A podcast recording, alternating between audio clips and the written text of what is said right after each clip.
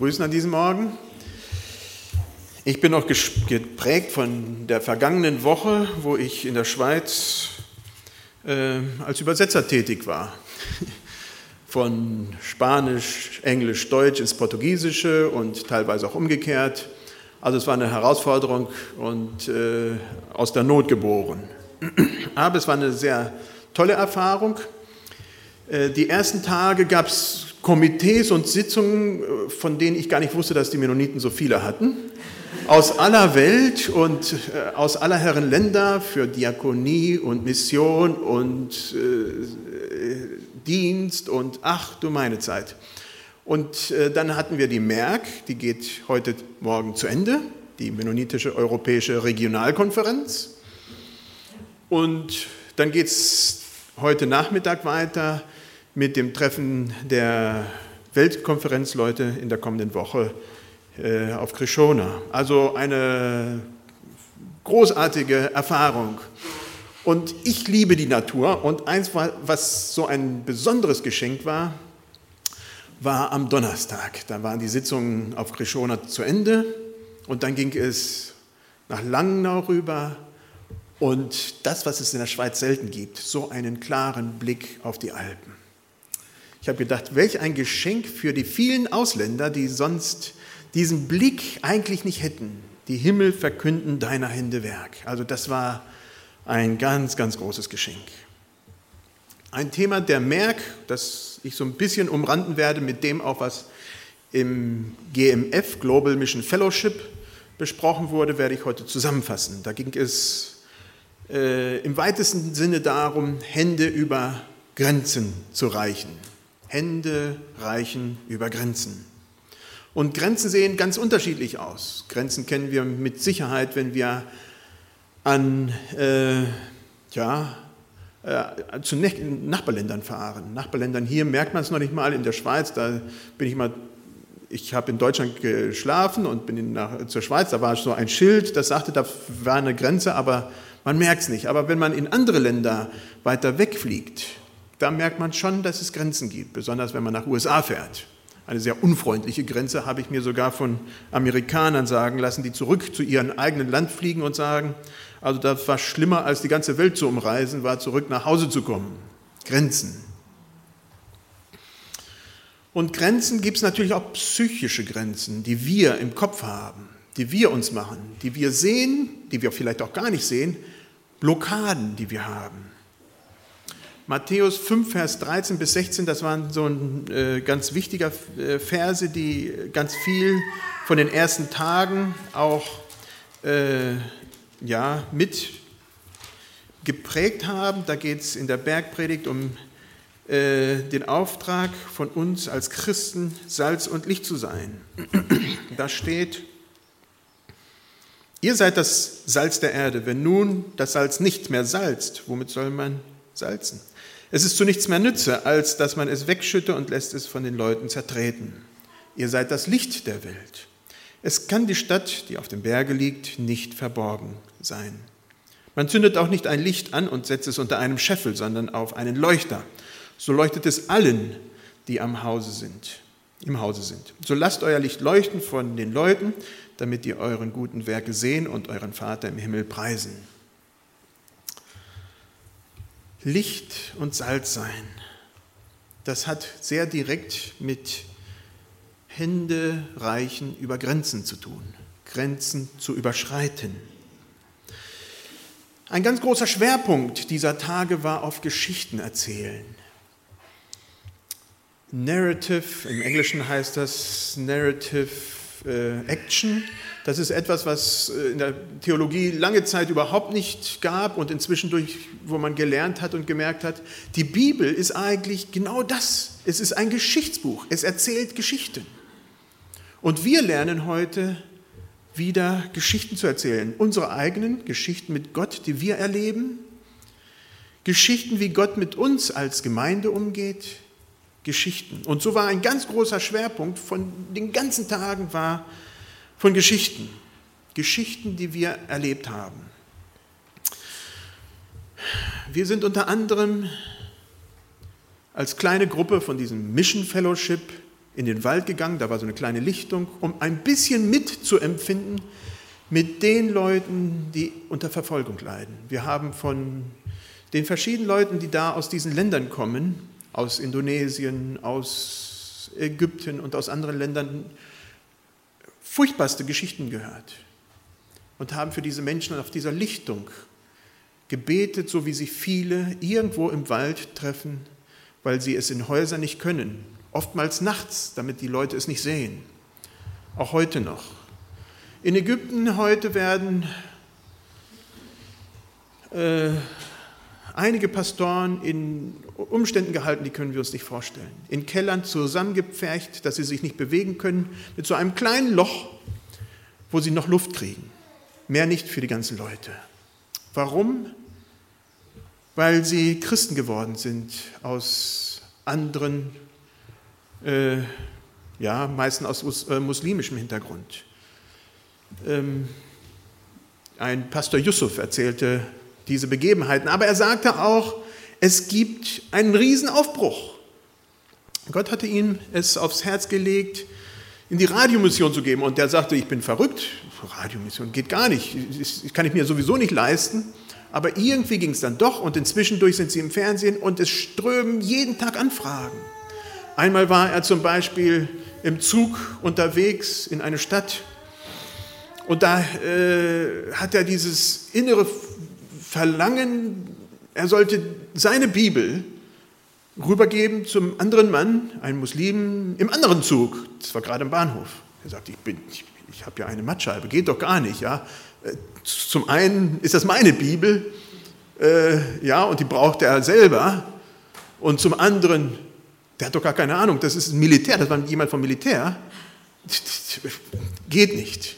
Ja? Aber so nach zehn Minuten da am Bahnhof, so kurz vor Wegfahren, hat er sie rübergeschmissen zu diesem Mann. Er hat gedacht, ich bin verrückt, aber ich tue es. Und Monate später trifft er diesen Mann, er wusste es nicht. Äh, und dieser Mann erzählt ihm von einer Begebenheit. Er sagte, ich habe im Fernsehen gesehen, dass da irgendwas an diesem Gott ist. Ich hatte diese Bibel erhalten da an einem Zuggleis ganz unvorhergesehen kriege ich sie da zu fassen von einem Mann, der sie mir rüberschmeißt, von einem anderen Zug.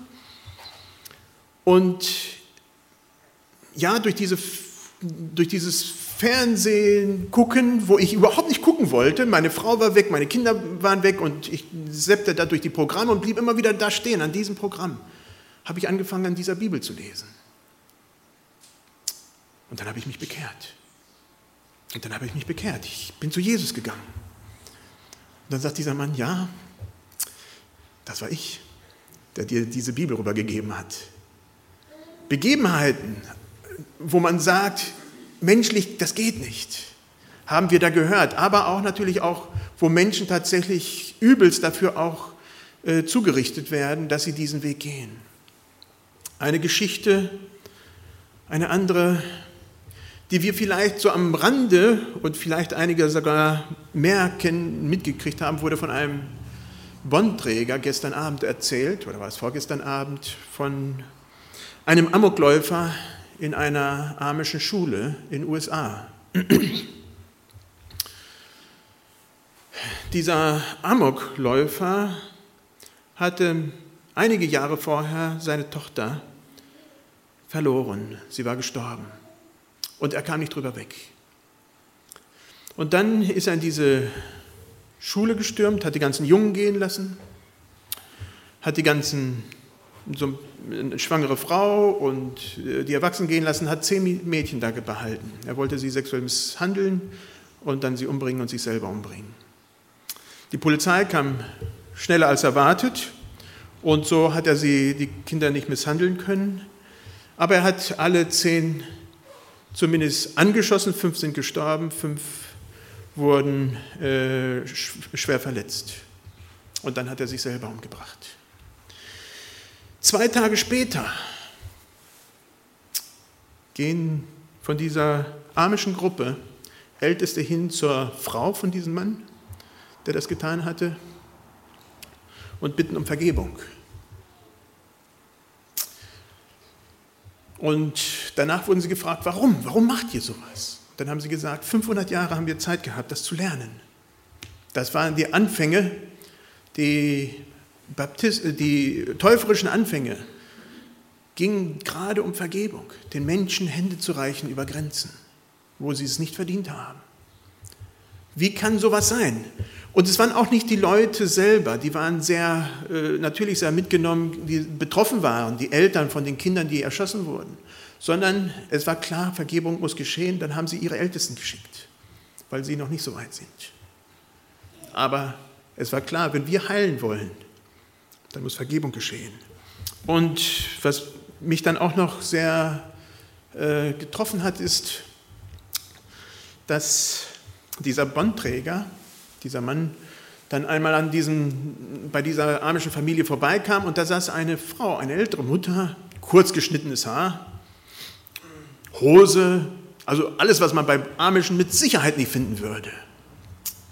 Und hielt, hielt dies eine Kind, dieses behinderte, paralysierte Kind, was bei diesem Anschlag halt eben äh, so mitgenommen wurde. Und beim Nachfragen war das die Oma, von, äh, die Mutter von dem Mann, der äh, diese Morde begangen hatte.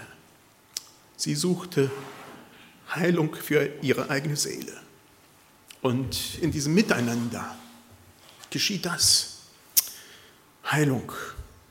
Hände reichen über Grenzen, über Grenzen, die menschlich eigentlich festgesetzt sind und die man nicht passieren soll, darf.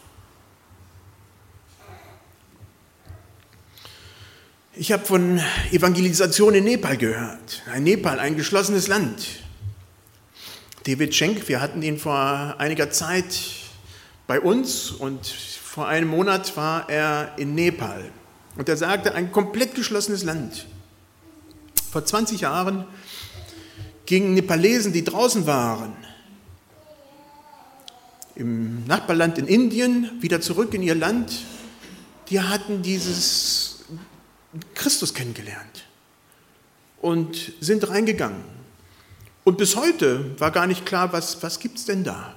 Nepal immer noch ein geschlossenes Land heutzutage. Und sagt er, in dem vergangenen Monat hat er so viele Christen dort kennengelernt. So viele Menschen, die Christus nachfolgen.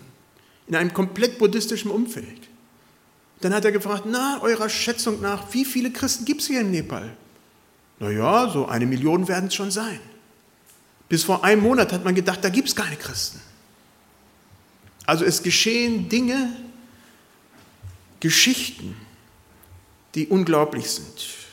Ich habe von Saudi-Arabien und von Äthiopien gehört. Äthiopien, da haben wir die Meserete Christuskirche, die größte mennonitische Gemeinde weltweit, die mit 260 Gemeindegründungsprojekten in ganz unterschiedlichen Umfeldern arbeitet. Die Missionare, die Evangelisten werden losgeschickt. Die kriegen kein Geld. Die kriegen gar nichts. Die werden auf den Weg geschickt und gesagt, so, jetzt geht mal in irgendein Nest, in irgendein Dorf, wo keiner ist, wo man Gott nicht kennt und da seid Zeugnis für Christus. Und Wunder, oh Wunder, Menschen kommen zu Christus. Manchmal ist es schwerer, manchmal ist es leichter, ganz, ganz unterschiedlich. Und doch tut Gott Wunder.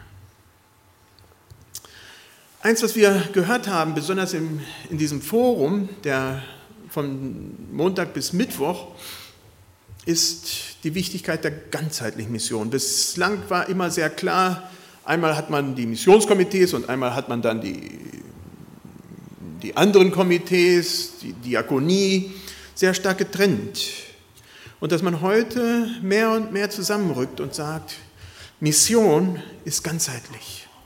Mission ist, wo Menschen sehen, dass andere Menschen Hilfe brauchen und ihnen in Zeugnis, im christlichen Zeugnis sowie auch in Dienst, im Sehen der Nöte, die die Menschen brauchen, ihnen entgegengeht.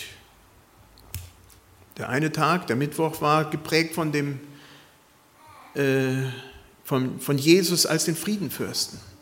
Derjenige, der Frieden hineinbringt, und in besonderer Weise wurde da von Indonesien erzählt, wo Krieg ist, da sind gerade auch die Mennoniten, die sehr aktiv sind, äh, und eine Gruppe, die gesagt hat, wir als Einzelne können überhaupt nichts ausrichten. Indonesien, das ganze Land ist in Schutt und Asche. Rebellengruppen kämpfen gegen die Regierung. Was sollen wir tun? Aber es war ihnen aufs Herz gelegt, da zu diesen Rebellen zu gehen. Und da sind sie als einzelnes Ehepaar hingegangen, haben gedacht, wir, sind, wir müssen wirklich bekloppt sein, dass wir es tun. Sind zu den Rebellen gegangen und haben gesagt, wollt ihr wirklich mit den anderen kämpfen mit Waffen? Wollt ihr das? Und dann haben sie gesagt, nein, das wollen wir überhaupt nicht. Aber wir sehen keine Möglichkeiten. Und mit diesem Papier, das die Offiziere da unterschrieben haben, sind sie dann zu, dem, zu, dem, zu der Regierung gegangen und haben gesagt, was ist euer Wunsch? Wollt ihr wirklich kämpfen? Und sagen sie, nein, wir haben Familien, wir haben Kinder, wir wollen da gar nicht kämpfen, aber wir sehen keine Möglichkeit. Und dann haben sie sich das auch schriftlich geben lassen und haben gesagt, wie können wir euch zusammenbringen, dass ihr euch nicht bekämpft? Keiner von euch will Krieg und doch bekämpft ihr euch die ganze Zeit. Und langsam, aber sicher, über Monate und Jahre ist ein Prozess entstanden, wo äh, die Rebellen sowohl wie auch die Regierungstruppen in einigen Bereichen, gerade in diesem Einfluss dieser mennonitischen Gruppen die Waffen zur Seite gelegt haben und nicht mehr Krieg miteinander führen. Und wo sie diese mennonitischen Gruppen gesagt haben, im Schutz von uns als Rebellen, sowohl wie auch im Schutz von der Regierung, ihr könnt Gemeinden bauen. Ihr seid hier gefragt, wir brauchen euch, wir brauchen diesen Frieden in unserem Land. Und das geht weiter. Natürlich geht das Kämpfen in anderen Bereichen in Indonesien weiter. Es ist nicht überall Frieden, aber dieser Drang hinauszugehen und diesen Frieden Gottes hineinzubringen, ist da. Es war also ein Treffen voller Geschichten. Voller Geschichten, wie Gott wirkt, auch hier in Deutschland, auch in der Schweiz, wie Gott ganzheitlich wirkt in ganz unterschiedlichen Ländern. Ich habe Leute getroffen, äh, es hat mich gewundert von Leuten, die ich als Kind in Costa Rica kannte, Jemand kam auf mich zu, sagte, kennst du mich noch? 1988 bei, mein, bei meinen Eltern damals noch. Ich sagte, ich muss passen, leider nicht. Bei uns waren immer furchtbar viele Leute. Aber es war wunderbar, Menschen von überall zu sehen, zu treffen und dann diese Geschichten zu hören, was Gott in dieser, diesen Jahren getan hat. Gott schreibt seine Geschichte mit uns. Und Gott fordert uns aus, auf Händen zu reichen. Über Grenzen, über Grenzen, die wir uns stecken, zu den Nachbarn hin, wo wir denken, nein, die wollen mit uns nichts zu tun haben. Wir haben von Nachbarbeziehungen gehört, wo da eine Mauer war. Eine Mauer zwischen denen und der Nachbar war sehr ablehnend. Aber er blieb dran, er ist mit einer Leiter über, rübergegangen und hat immer zu den Nachbarn gerufen und immer wieder sich bemerkbar gemacht. Und irgendwann hat er da über die Mauer gerufen, Mensch, können wir da nicht eine Tür reinmachen, da können wir uns besser unterhalten. Und dann haben, wir, haben sie da eine Tür reingemacht. Und schlussendlich sind sie sich nahe gekommen, obwohl dieser andere Mann so verfeindet war, gar nicht, gar nicht wollte, da eine Hand drüber zu reichen. Und sie sind gute Freunde geworden. Der Mensch ist nach wie vor kein Christ, aber sie sind sich nahe gekommen. Es ist was Menschliches hineingegangen. Frieden schaffen. Aber auch kein billiger Friede. Wir haben gehört, dass es dazu gehört, auch tatsächlich Zeuge zu sein. Wir sind nicht gefragt, theologische Debatten zu führen, aber Zeuge zu sein. Was hat Jesus in meinem Leben getan? Was passiert bei mir? Und das einfach in ganz einfacher Art und Weise mitzuteilen. Was bleibt uns heute? Was bleibt für euch? Ich denke, es war klar, es kostet etwas, Hände zu reichen. Es kostet Barrieren niederzureißen. Barrieren, wenn man jemanden Fremdes sieht, dahin zu gehen und zu sagen, ja, mit dem Menschen spreche ich. Barrieren, die oftmals innerlich bei uns drinnen aufgebaut sind. Dahin hinzugehen und Kontakt aufzubauen, mit, äh, in ganz besonderer Weise mit Leuten aus anderen Kulturkreisen, in besonderer Weise natürlich in Deutschland mit Menschen, die aus äh, Migrantenhintergründen kommen, hinzugehen und zu sagen, wie geht's dir? Und dann auch Zeuge zu sein, ganz normal. Und es bereichert ungemein, wenn wir diese Grenzen überschreiten. Dann erleben wir Dinge, die wir sonst nicht erleben. Jesus hat systematisch immer wieder Grenzen überschritten. Johannes 3 wurde als Beispiel genannt und vieles andere, wo Jesus diese samaritanische Frau trifft am Brunnen. Zum einen hätte Jesus gar nicht mittags da sein sollen, da diese Frau mit ihren fünf Männern zu begegnen. Es war ein Tabu, als Mann mit einer Frau zu sprechen. Es war ein Tabu, als Jude mit einer Samaritanerin zu sprechen. Jesus bricht alle diese Grenzen runter. Welche Grenzen habt ihr? Welche Grenzen habe ich? Wo können wir die Grenzen, die wir haben, überschreiten und diese unsere Hände über die Grenzen hinweg ausstrecken? Ohne Grenzüberschreitung passiert nicht wirklich viel. Wenn wir aber unsere Hände über Grenzen reichen, dann denke ich, kann Gott unheimlich viel tun, auch in unserer Mitte. Und das ist mein Gebet. Soweit möglich, lass uns aufstehen zum Gebet.